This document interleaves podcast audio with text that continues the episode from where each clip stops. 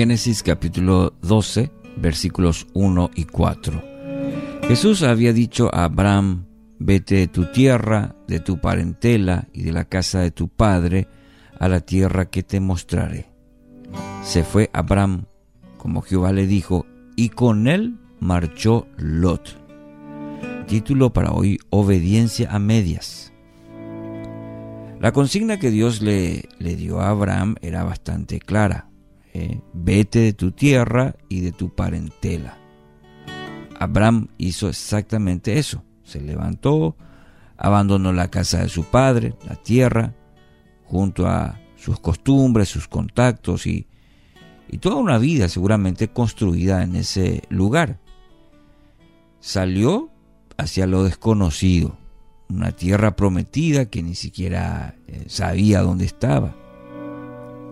Y hasta ese momento todo iba bien, obediente, el, querido Abraham. En la orden de dejar atrás a su parentela, sin embargo, Abraham se enfrentaba a un verdadero desafío. Y esto eh, tenía que ver con el sentido de responsabilidad que Abraham tenía hacia el hijo de su hermano. Existía también la posibilidad de que Abraham no quisiera largarse de esta aventura solo, y por eso procuró la compañía de un hombre más joven, como lo era Lot.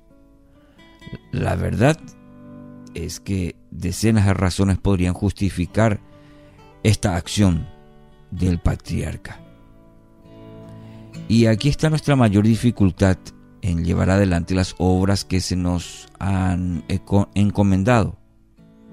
Lejos de entender que Dios no es nuestro socio, tenemos siempre una abundancia, es decir, mucho de razonamientos para argumentar que sería mejor hacer las cosas de otra manera.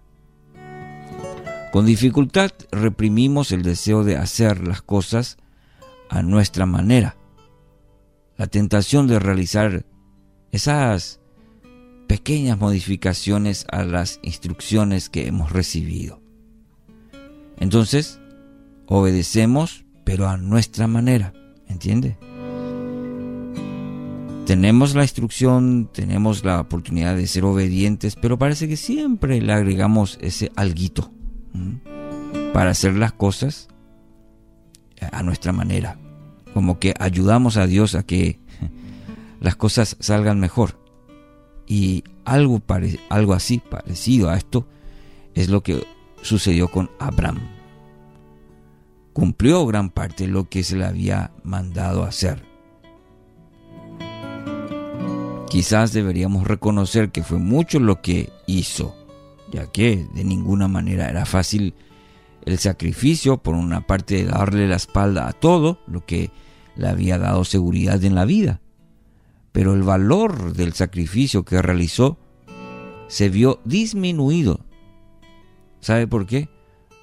Por esa pequeña frase que sigue al relato, casi como un apéndice de la historia principal.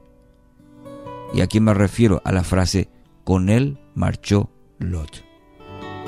En, ningún, en, ninguna parte del pedido o la orden de Dios para Abraham era y llevarle a Lot, que se vaya contigo Lot, tomarle a Lot y eh, vayan juntos, en ninguna parte. En, en el texto interesantemente aparece simplemente con él marchó Lot, es decir, una decisión que tomó Abraham y echemos un poco un vistazo a las consecuencias que trajo esta decisión de Lot. Ni bien se había establecido el patriarca en la tierra, los pastores de Lot, dice, el texto que comenzaron a pelear con los de Abraham por los lugares de pastura. Entonces Abraham, Abraham tuvo que invertir y realizar una separación de tierras. En Génesis capítulo 13 está esto cuenta más adelante que también se vio envuelto en una misión de rescate en medio de abominaciones de la ciudad donde su sobrino vivía, en Sodoma. Génesis capítulo 18. Ambas situaciones trajeron muchas complicaciones innecesarias a la vida del patriarca. Más serio que esto fueron las consecuencias a largo plazo. ¿Por qué?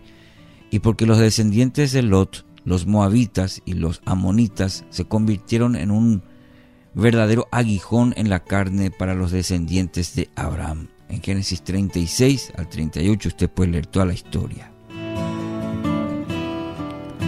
Diríamos nosotros en, nuestra, en nuestro idioma guaraní, que acanas para Abraham.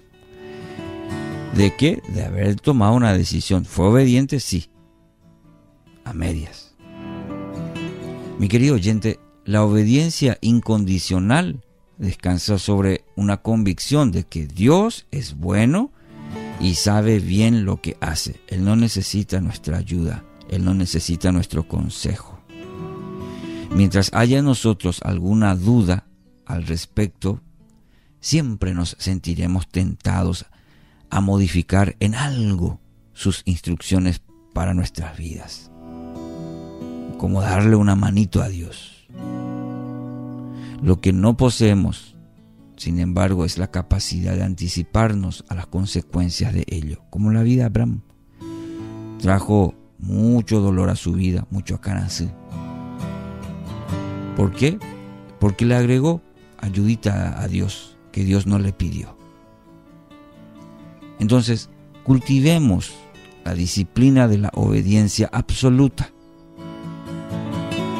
Es el camino que eligió el mismo Jesús, aún teniendo comunión perfecta con el Padre,